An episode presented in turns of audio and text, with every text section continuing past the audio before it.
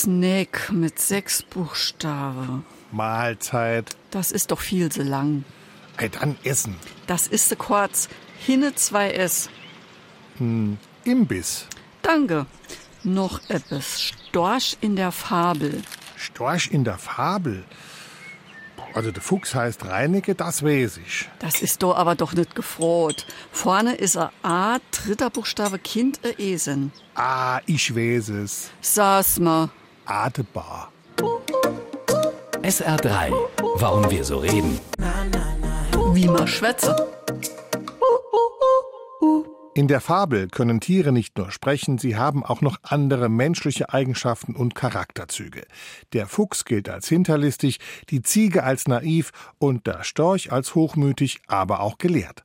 Sein Beiname ist Adebar und das setzt sich aus dem Althochdeutschen stammenden Auda und Bar zusammen. Auda heißt Glück, Bar bedeutet bringen oder tragen. Adebar brachte also nicht nur die Kinder, sondern auch Glück und Reichtum.